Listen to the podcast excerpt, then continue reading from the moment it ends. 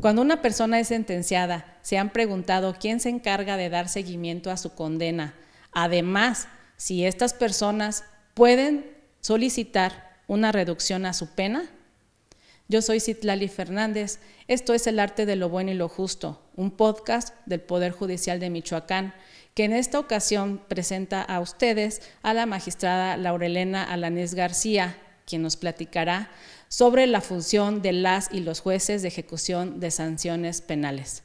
Hola Laurelena, muchas gracias por acompañarnos en este espacio. Muchas gracias, maestra Citlali, con gusto aquí asisto a esta enorme invitación que con gratitud la recibo de ustedes. Muchas gracias. La magistrada Laurelena Alanés García es magistrada en la octava sala penal y también tiene una amplia experiencia como juez de ejecución de sanciones en diversos distritos del estado, como fue Lázaro Cárdenas, Uruapan, Zamora, y tiene alrededor de 20 años de servicio dentro del Poder Judicial. Y como ya anunciamos el día de hoy, platicaremos sobre las funciones que realizan los jueces de ejecución de sanciones. Así es. Es muy interesante el tema porque evidentemente en esta nueva implementación del sistema de justicia penal, lo primero que entraron fueron los jueces de ejecución y fue un tema totalmente imperceptible para la sociedad, que se empezaron a modificar sentencias y la gente, insisto, no visualizó realmente el cambio que se dio a partir de esta intervención de los jueces de ejecución.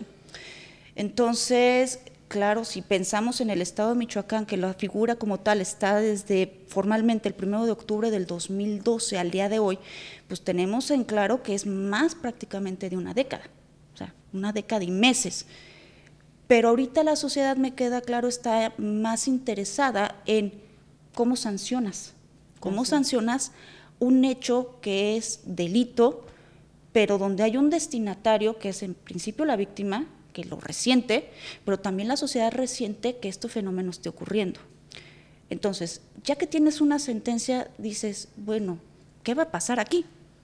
¿Quién va a garantizar que esa sentencia se cumpla en sus términos? Y para eso, pues evidentemente, están los jueces de ejecución. Las funciones que realizan los jueces de ejecución, entonces, están eh, relacionadas directamente con las personas privadas de la libertad. En principio sí, porque si nos ponemos a pensar qué es la pena que, que por excelencia se impone, o sea, la ley prefiere esa pena, pues entonces si alguien es sancionado por determinado delito, sabemos de antemano que la ley dice es prisión entonces los jueces de ejecución garantizan que la prisión es lo que significa, que esté en un centro penitenciario por un tiempo. Y eso el juez de ejecución lo vigila en sus términos literal, o sea, prisión en un centro penitenciario con este tipo de condiciones para que esto suceda durante todo este tiempo. Así es. ¿Qué asuntos y peticiones reciben ustedes eh, o se resuelven en los juzgados de ejecución de sanciones? Hablar de peticiones es hablar de un universo de cosas. ¿Por qué? Porque implican todas la ejecución de la sentencia, en su mayoría. Hablando de prisión, pues significaría todo lo que tenga que relacionarse con la prisión, que me cambies de centro, que eh, mm, me permitas, no sé, un tipo de sustitución, que me permitas una salida anticipada, que me permitas un permiso humanitario, en fin.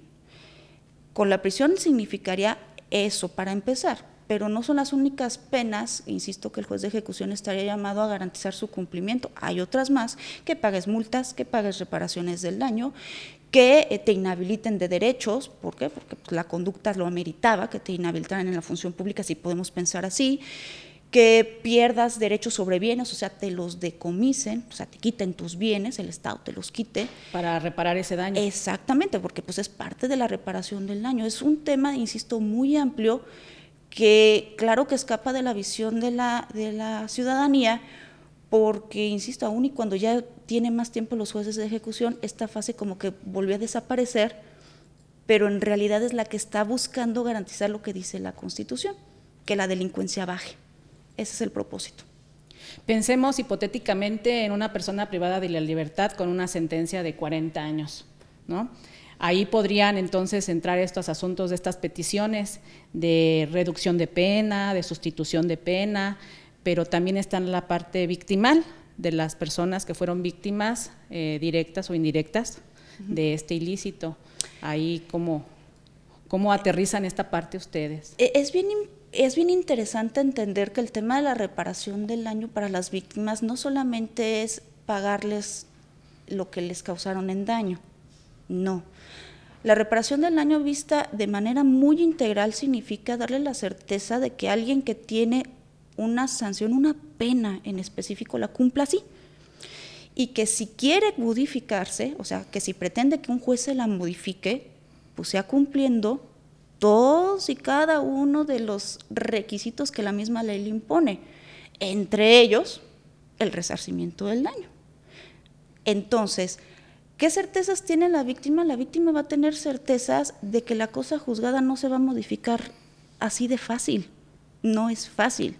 Le va a imprimir una actividad muy específica al interesado, insisto, cumplir requisitos, que no se eh, digamos, se centra nada más en que se porte bien en un centro, o que estudie, o que trabaje. No, significa que si tiene una reparación del daño de 500 mil pesos de entrada la va a pagar. Que si implica que dentro de su desarrollo penitenciario él esté mostrando realmente una disposición de obediencia, porque ese es el enfoque, o sea, yo me estoy enseñando en el centro penitenciario a obedecer la ley adquiriendo herramientas para yo tener mejores, digamos, puntos de eh, discernimiento. ¿Qué me refiero con esto? Bueno, saber decidir, saber tomar decisiones que me eviten volver a caer en estos problemas, ¿no? volver a ser sancionado penalmente. Y en esas certezas las víctimas entran. O sea, no se les van a dar el beneficio nada más porque se cumpla el tiempo, sino porque todos estos escenarios se estén dando de manera satisfactoria. Esto quiere decir que las víctimas también tienen una participación activa en, esta, en estas solicitudes de reducción. Claro que sí, o sea, tienen el acceso a, se los tiene que garantizar el juez de ejecución porque todo tema que implique modificar penas, el juez tiene que llamarlas. Aquí la persona determinada quiere modificar su pena, tienes derecho a participar. Ahí decidirás tú con tu asesor eh, tu nivel de participación. Activamente significaría que vas a ofrecer pruebas para demostrar que no hay las condiciones. O bien, simplemente observar si las condiciones en sí mismas se dan con la información que te presente la persona solicitante. Y, digo que esto también es muy interesante porque si en las etapas previas, las de investigación, la intermedia y la del juicio, todo se basa en una discusión en audiencia, en ejecución también. Es pública la audiencia, es a partir de lo que se escucha en la misma audiencia, a partir de lo que se prueba en la misma audiencia, es sobre lo que resuelve un juez de ejecución también. Y en esta parte pues están presentes, si así lo quieren, las, las víctimas del caso. Exactamente, ahí sí digo, es un tema disponible para ellos, como en las otras etapas, decidir si van o no las audiencias. O sea, las audiencias se desahogan con o sin la víctima. Lo único que garantiza el juez de ejecución es que el llamado haya sido efectivo y que aún así, con esa efectividad en el llamado, la víctima decida, no, pues no voy a ir. Entonces, bueno, la resolución de todas maneras va a cumplir con los mismos estándares, aun y cuando la víctima decida no participar. Y de igual forma también ustedes aseguran que se haya reparado el daño sobre la, sobre la sentencia, lo que se dictaminó en sentencia. Así es, porque si la ley nos dice muy claramente, uno de los temas que te tiene que justificar la persona solicitante es pagar la reparación del daño, no la pagaste, no cumples el requisito. Así de fácil. No te portaste bien en el centro, no cumples el requisito, no eres merecedor de este beneficio. No trabajaste en el centro, no cumples este requisito, tampoco sales. Entonces, no es un tema, insisto, tan sencillo de visualizar a partir de lo que comúnmente se conoce eh, en el tema de ejecución de pensar de que nada más con que estén encerrados o con que medio se porten bien con eso se ganan un beneficio. No, insisto, es un escenario más complejo y el juez de ejecución está llamado a constatarlo, que haya prueba. Prueba es lo que se discute en el juicio. Es decir, que también los jueces de ejecución se convierten en una parte vigilante de esa sentencia, de que se esté eh, readaptando la persona privada de la libertad y que tendría que tener algunas condiciones de conducta, de trabajo, etcétera. Exactamente, sí. O sea, en la visión de la existencia de los jueces de ejecución es tener un órgano del Poder Judicial con conocimiento en la finalidad de la pena para entender que cada uno de los parámetros los tiene que cumplir con un objetivo, que es este, ¿no? Generar que la persona a su salida no vuelva a delinquir. Esa es una garantía que la Constitución nos exige buscar. Claro, no puedes declarar la certeza de que ah, ya cumpliendo todo esto tú no lo vas a volver a hacer. No, pero vas a procurarlo. ¿Y cómo lo procuras? Pues dándole estos, digamos, elementos de certeza que son favorecedores, insisto, para esta persona en su toma de decisiones. Tenemos que entender qué es el delito. El delito es una decisión tomada por alguien de manera incorrecta. ¿Por qué es incorrecta? Porque decidiste causar un daño. La respuesta del Estado es una pena, pero al Estado le interesa que tú no vuelvas a hacerlo. Entonces, en esa visión de buscar no volverlo a hacerlo, yo el Estado voy a trabajar contigo como persona para que en tu resocialización tú veas que desobedecer la ley no es bueno. Como no es bueno, lo justo es que se sancione. Y tú en ese conocimiento de la justicia de ser sancionado, entiendas que no es bueno volverlo a hacer. Es la búsqueda de la reinserción social y es la búsqueda del trabajo individualizado que hacen los jueces de ejecución con cada persona sentenciada. Ahora bien, eh, las personas privadas de la libertad, en este caso hipotético, eh, de 40 años de prisión, por ejemplo, ¿cómo o cuándo podría, más bien, cuándo podría solicitar esa reducción de la pena o sustitución? O esas diferencias que hay entre estas. Aquí tenemos que eh, tener muy en claro que la ley cuando nos marca una serie de beneficios, como tener beneficios, eh, hay unos que están focalizados, sí, a un tema de méritos, que es el que acabo de comentar, que cumplas varias cositas, pero hay otros que en realidad visualizan un escenario adverso para esta persona, es decir, que se está enfrentando a una circunstancia que humanamente, aquí hay que entenderlo, humanamente, nos hacen reflexionar sobre la necesidad de tenerlo en el centro. Aquí hablo con cuestiones de humanidad. Las personas sentenciadas que se nos enferman gravemente no tiene realmente ningún sentido que los tengas encerrados porque la visión de ponerlo a trabajar, a estudiar, a que haga deporte, a que asista a terapias, eso, pues realmente su enfermedad en sí misma no se lo está permitiendo. Entonces hablar de una sustitución es pensar en esa gente que evidentemente, aunque quisiera hacerlo, no puede. Y humanizas la pena cambiándole la restricción de su libertad como está a una menos grave, o sea, digamos que menos le pese, lo que podemos entender como confinamientos, o sea, digamos también coloquialmente un arresto domiciliario, no vas a estar en un centro, pero vas a estar en tu casa, ahí nada más, vigilado por la autoridad, porque de ahí no te puedes mover, porque tu condición de enfermedad nos implica, bueno, tenerte ahí, pero permitirte que puedas estar recibiendo la atención médica en mejores condiciones.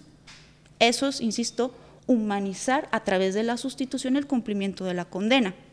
Claro que la víctima también en esos casos es llamada para que tenga la certeza de que está una persona en esa condición de vulnerabilidad y que entonces sería meritorio que le cambies la forma de cumplimiento. ¿Qué es eso? Sustituir es cambiar cómo cumples. Sí, pero finalmente pues hay una observancia por parte de la autoridad judicial. Así es. Eso no escapa de, esa parte. Así es, y, aquí que, o sea, debe de quedar muy claro, los jueces de ejecución no sueltan un procedimiento hasta que declaran la extinción de todo, y todo es todas las penas. Y en ese momento también las víctimas se enteran.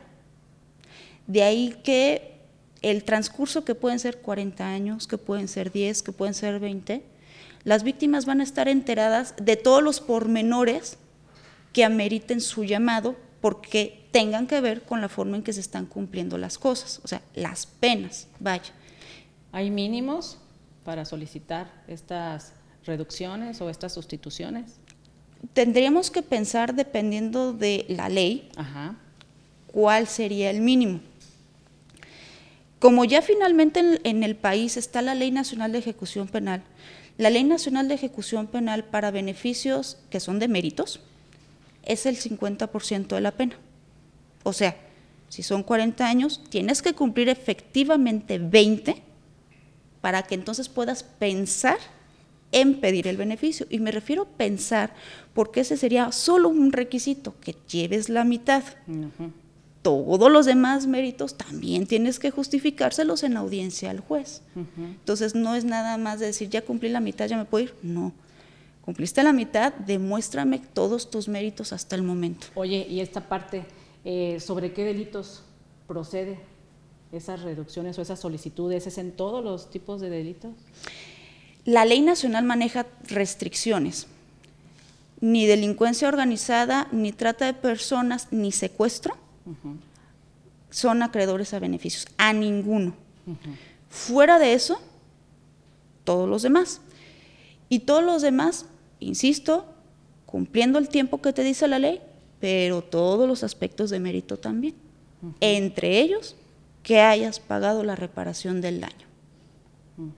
Entonces, no, no hay manera que eludan esa obligación. Esa principalmente no hay manera que le eludan.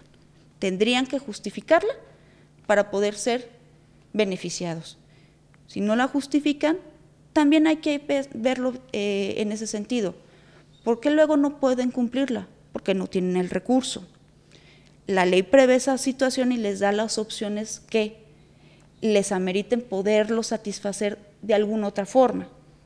Si son 500 mil pesos y no los tengo en este momento, la ley le permite que también acudas con el juez de ejecución y le plantees un cumplimiento pagos, así como en abonos podemos pensarlo. O bien que le digas, quiero negociar, yo como persona sentenciada, quiero negociar con la víctima cómo le pago la reparación del daño, generas mecanismos alternativos. Entonces, a final de cuentas, existen las vías y las certezas para todas las partes. Esta es una forma de, evitar, ¿no? De evitar que se evadan a, estas responsabilidades. Exactamente, porque también tenemos que entender que la reinserción social busca que tú te hagas responsable de lo que hiciste y no solamente estando en prisión, sino reparándole el daño a la víctima. Y en parte de esta vigilancia que ustedes realizan a, las personas privadas de la libertad, de igual forma eh, revisan su estancia, es decir, tienen ustedes también relación con los órganos eh, de los, los, centros penitenciarios, supongo, ¿verdad? Que hay alguna, alguna relación, algunos comunicados, etcétera. Tenemos que partir de este tema de los méritos, ¿no? ¿Cómo, cómo la gente registra sus méritos? O sea, no es que yo como persona sentenciada diga, ahí ya fue a la escuela y me pongo una palomita. No. La autoridad penitenciaria, los centros, tienen áreas que se van a encargar de monitorear cómo hacen todas sus actividades y van a llevar un registro muy puntual. Tienen también que garantizarles los servicios de vida digna, que tengan agua, luz, alimento bien, en forma, sano, eh, acceso a actividades de todas estas eh, índoles, trabajo, capacitación, educación, salud, y además, evidentemente, permitirles contacto con el exterior. ¿Qué me refiero a contacto con el exterior? Pues, con su familia. Las visitas de familia. Exacto, con su familia, sus seres queridos. ¿Por qué? Pues porque los seres humanos somos seres sociales. Y aunque estés tú como persona sentenciada encerrada con otras personas, pues no es lo mismo esas personas que no conoces a la que son tu familia, a la que son tus cercanos. Eso es parte del proceso resocializador, mantenerte el contacto con el exterior. ¿Y qué pasaría si el centro no está haciéndolo así? Para eso está el juez de ejecución. Así es. Para corregir ese tema. No me estás permitiendo tener visita familiar, ¿por qué no? La autoridad penitenciaria tiene que ir a justificar al juez de ejecución porque esta persona no le está permitiendo eso. Tiene que haber causa justificada. Si no la hay, el juez de ejecución repara el fenómeno. Permítele la visita, permítele este tipo de contacto, permítele realizar esta actividad. O sea, ¿cuáles podemos eh, ver? Porque ya tenemos que tener eso muy en claro con la pandemia nos dimos cuenta que los medios telemáticos nos facilitaron la intercomunicación a, todos lados. Y las personas privadas de la libertad empezaron a utilizarlos para sus contactos con el exterior. Es decir, que se hicieron de manera virtual. Tuvieron videollamadas con su familia. Si tuvieron videollamadas con su familia, entonces también pudiéramos pensar en un futuro el permitirles que tengan otro tipo de interacción, no solamente familiar, sino educativo. Claro. Sino también este, de salud terapéutica. Hay tantas cosas no exploradas que surgen a partir de este fenómeno que fue precisamente la pandemia y que si nosotros que estamos afuera lo presenciamos con sus bondades, para una persona que está en un proceso resocializador también las podemos emplear. Y eso significaría que si alguien planteara una idea que tuviera que ver con eso, de que mi familiar está en Estados Unidos y quiero tener una videollamada para verlo y platicarlo, no sé qué, y que el centro le diga, no te la autorizo, juez de ejecución, yo quiero hablar con mi familiar.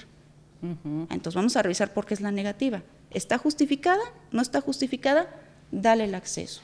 Son esas cosas.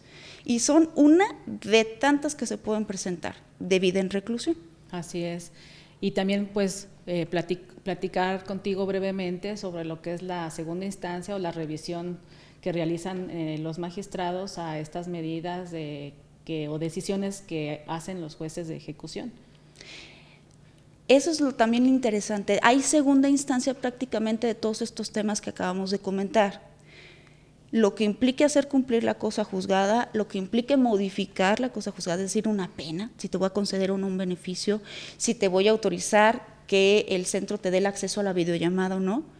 Si el juez de ejecución pensemos, yo pedí la videollamada, el centro me dijo que no y el juez lo avaló, voy con un magistrado. Yo no estoy de acuerdo con lo que dijo el juez, mm. porque avaló lo que dijo el director y no es, eh, o sea, no está justificado. Entonces, un, un magistrado qué va a hacer?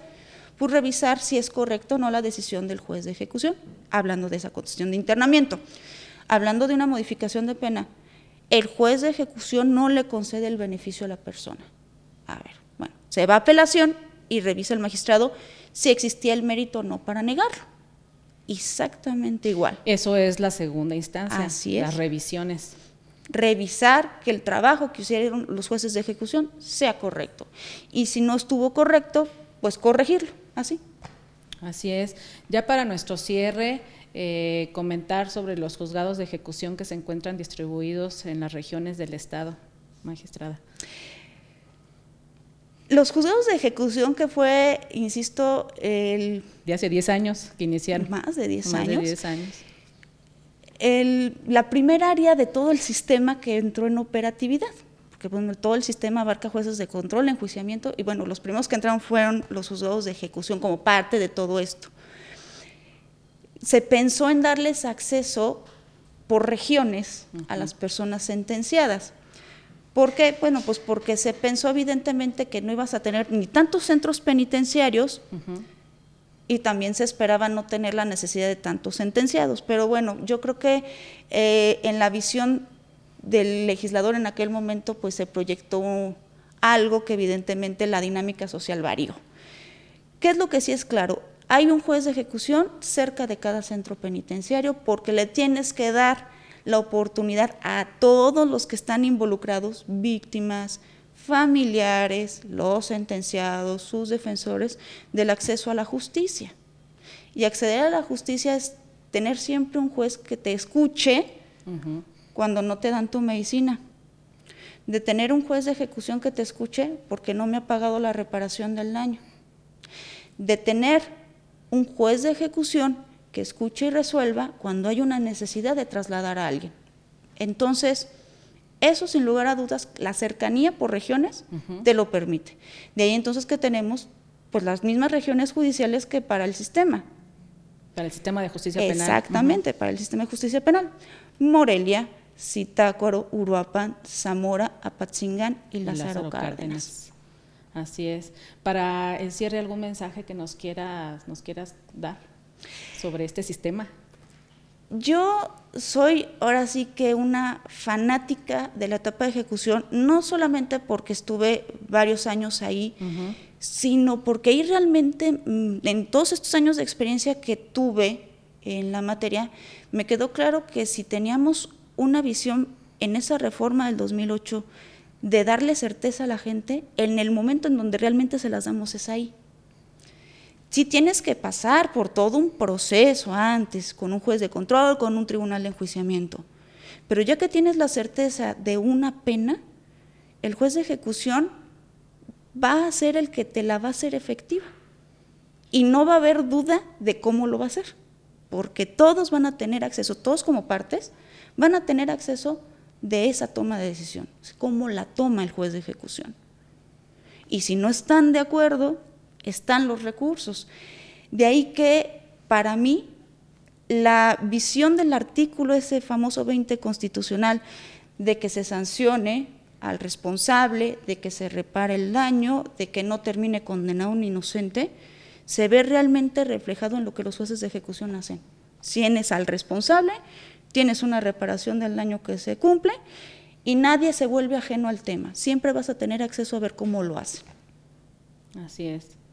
Pues muchísimas gracias por esta eh, interesante plática que esperamos sea de, interés a la ciudadanía que nos ve y que nos escucha. Sin duda, eh, la justicia eh, para las personas privadas de la libertad, así como las víctimas, tienen tribunales que los escuchan sobre las peticiones e inquietudes que tienen con las personas que se encuentran ya sentenciadas y privadas de la libertad. Muchas gracias por esta participación. Esto fue el arte de lo bueno y lo justo, un podcast del Poder Judicial de Michoacán.